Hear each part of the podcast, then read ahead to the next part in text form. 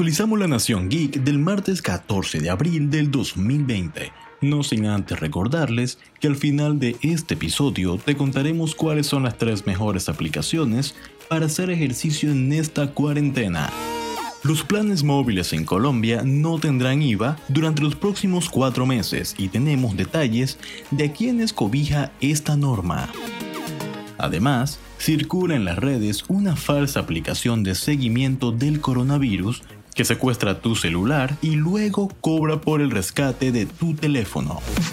Se vienen más live action de Disney. La Casa del Ratón prepara la nueva versión de Robin Hood y ya sabemos en qué se basa la nueva alianza entre Apple y Google en la lucha contra el COVID-19. Comencemos con esto. Yo soy Andrés Romero y esto es Nación Geek.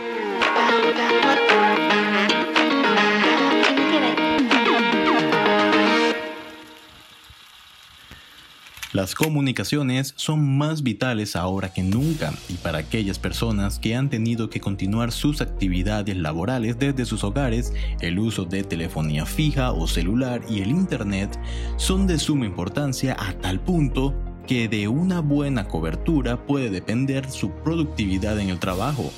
Por eso, la noticia del día es que en Colombia una de las medidas adoptadas en el decreto 540 establece que los planes de servicio móviles de voz y datos en las modalidades de prepago y pospago estarán exentos de ese 19% de IVA por los próximos cuatro meses.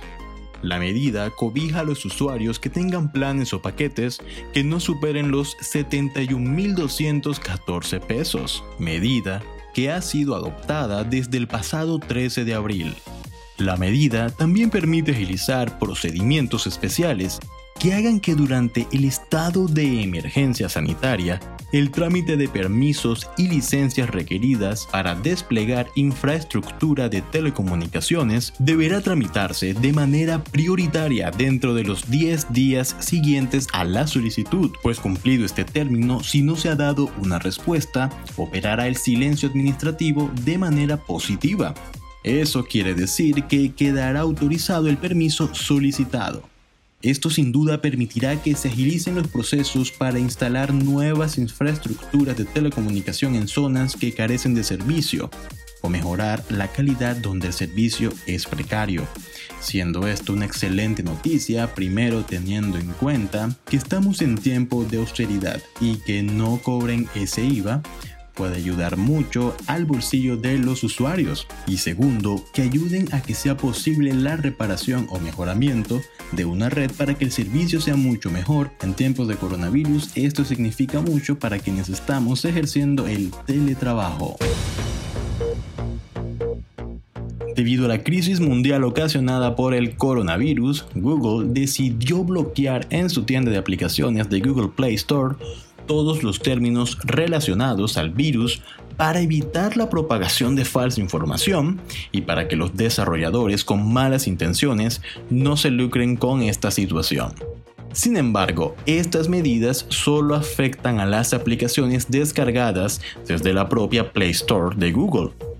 Todo lo demás descargado desde la web no tiene ningún tipo de filtro y por eso recientemente a través de la compañía de ciberseguridad Domain Tools se descubrió que una aplicación llamada COVID-19 Tracker, que simula ser un seguidor en tiempo real de los casos confirmados de coronavirus, Utiliza un ransomware para bloquear tu teléfono hasta que se pague un rescate de hasta 100 dólares en Bitcoin en un plazo de 48 horas. De no cumplir, los encargados detrás del malware COVID-Log eliminarán todos los datos que se encuentren en el dispositivo y filtrarán las contraseñas de tus redes sociales.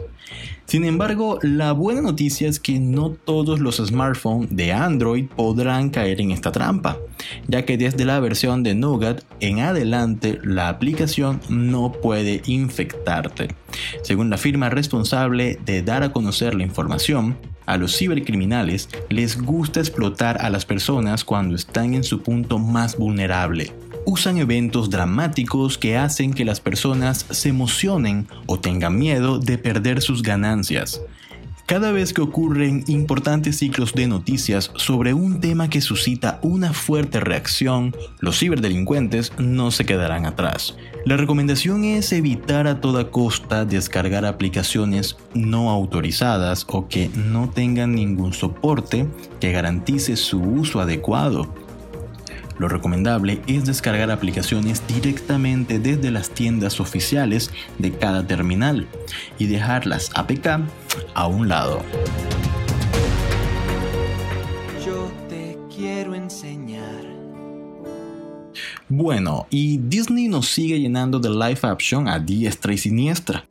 Y si bien algunos han resultado ser joyas de la animación digital como El libro de la selva o Christopher Robin, otras han pecado por básicas y sin novedad como El Rey León e incluso La Bella y la Bestia.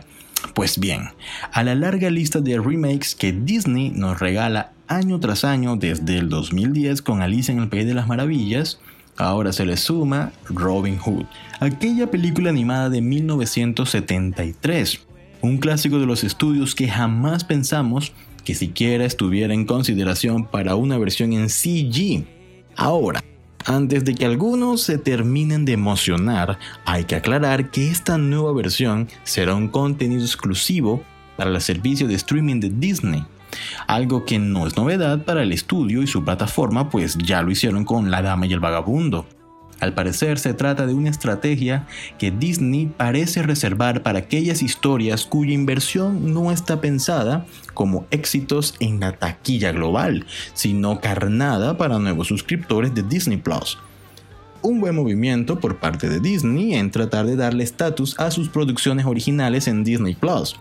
Sin lugar a duda, algo con lo que cuentan los estudios es con historias que marcaron a muchas generaciones y que pueden usar a su favor para crear nuevas versiones o incluso relanzamientos.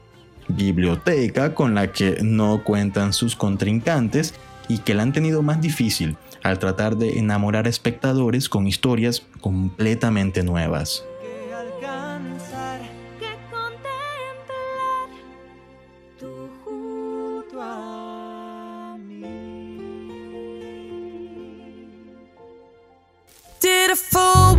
Apple y Google están trabajando de la mano en un tema que durante años ha sido motivo de debates, y es el rastreo de personas a partir de sus dispositivos móviles.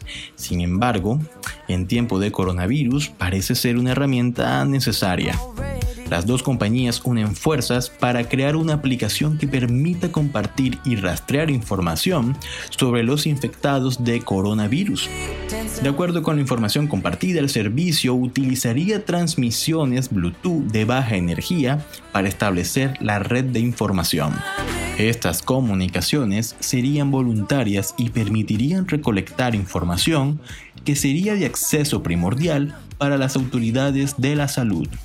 Según Apple y Google, las APIs para integrar esta función serán introducidas en los sistemas operativos en mayo. De ahí, se compartirán con autoridades de la salud para que sean ellas las que prueben cómo pueden ser implementadas.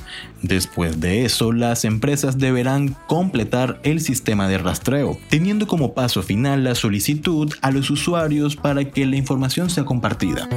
Este plan de trabajo asegura que el producto final seguramente no llegará hasta después de mitad de año. Y para aliviar algunas dudas eh, con respecto a la privacidad que despierta el sistema, Google ha informado que la función no identificará la ubicación exacta de los usuarios, de la manera en la que lo hace un GPS, lo que haría sería recoger las señales de los dispositivos cercanos en intervalos cercanos a los 5 minutos, identificar cuáles de ellos responde con pacientes infectados, algo parecido a lo que hace Google Maps para poder determinar si el lugar de destino al que nosotros hemos colocado en la aplicación tiene alguna especie de embotellamiento o trancón y de esa manera poder darte sugerencias de qué vías alternas puedas tomar para llegar a tu lugar de destino de una forma más rápida. Ghana.